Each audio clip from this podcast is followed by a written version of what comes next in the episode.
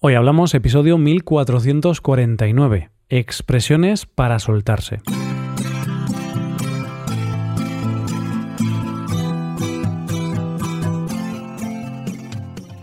Bienvenido a Hoy Hablamos, el podcast para aprender español cada día. Ya lo sabes, publicamos nuestro podcast de lunes a viernes.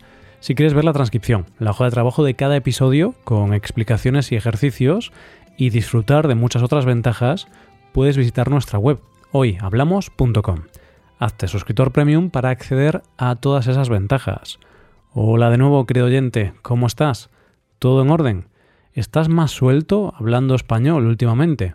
¿Tienes ganas de soltarte la melena? Ojalá que sí, puesto que en este episodio vamos a practicar con verbos y expresiones de la familia léxica del verbo soltar. No lo confundas con el verbo saltar. Ese es otro verbo. Aquí tenemos el verbo soltar. ¿Y por qué hablamos de este verbo? Pues porque fue una sugerencia de nuestros suscriptores premium, en concreto de Danka. Muchas gracias, Danka. Pues nada, dicho y hecho, vuestros deseos son órdenes. Coge lápiz y papel porque empezamos. Hoy hablamos de expresiones con la palabra soltar. Hoy vamos a irnos a Valencia, ya que tenemos una historia que se desarrolla en esa ciudad. Nuestra protagonista es una chica inglesa que visita la ciudad por motivos académicos. Quiere hacer un curso intensivo de español en la ciudad. Esta será la excusa perfecta para ver los cinco usos de este verbo que hemos preparado para ti. Atento a la historia. Vamos allá. Anita decidió ir a Valencia para hacer un curso intensivo de español. Estaba muy ilusionada, ya que era su primera visita a esa hermosa ciudad. Llegó al apartamento que había alquilado, se preparó una taza de té y descansó un rato. De repente escuchó unos ruidos muy fuertes y se asustó. Se asustó tanto que soltó la taza de té y manchó el sofá.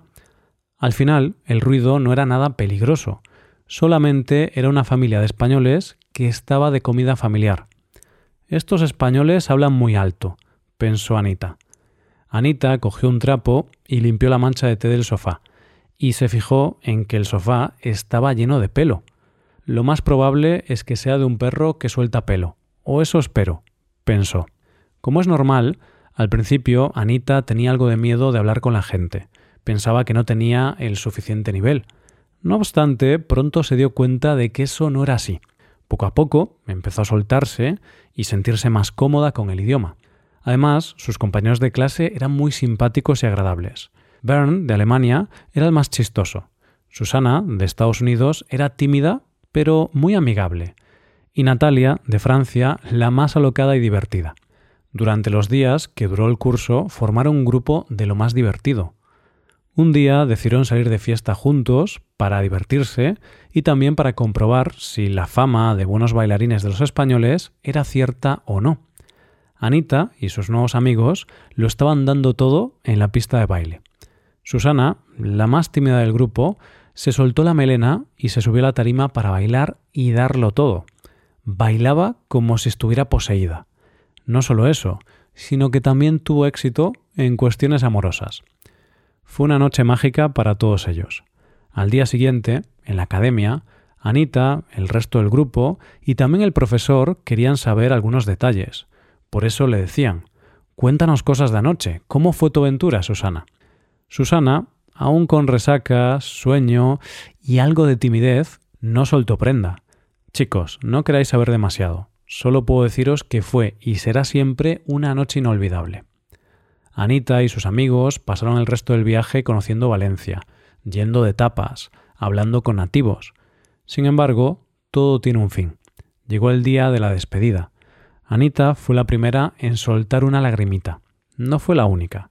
También lloraron Bern, Susana y Natalia. A pesar de la tristeza, los amigos se comprometieron a seguir en contacto y verse al menos una vez al año. Lo que Valencia ha unido que no lo separe el hombre. Ojalá que estos amigos puedan mantener la relación mucho tiempo. Dicho esto, ¿te apetece que analicemos los usos que les hemos dado al verbo soltar y sus derivados? Vamos allá. Bueno, pues vamos a practicar en primer lugar, con el verbo protagonista de hoy, soltar. En este caso, en su uso transitivo. En el fragmento hemos oído lo siguiente. De repente escuchó unos ruidos muy fuertes y se asustó. Se asustó tanto que soltó la taza de té y manchó el sofá. Decía que Anita soltó la taza de té. Soltar significa liberar, desprender, desatar. Entonces Anita se desprendió de la taza de té, dejó de agarrar la taza de té. Eso significa soltar en este contexto. El verbo soltar es un verbo transitivo. Esto significa que se requiere un objeto directo. ¿Y qué objeto directo hay en la oración soltó la taza de té? Pues el objeto directo es la taza de té. Podemos utilizar el verbo soltar en muchas situaciones. Por ejemplo, el perro de Jaime suelta pelo. Inés ha soltado el globo con el que estaba jugando. O Julia va a soltar sus peces en el estanque. Acabamos de hablar de soltar. Y ahora vamos a pasar a su uso pronominal, su uso con pronombre. Hablamos de soltarse. Algo que hemos escuchado aquí. Como es normal, al principio Anita tenía algo de miedo de hablar con la gente. Pensaba que no tenía el suficiente nivel. No obstante, pronto se dio cuenta de que eso no era así.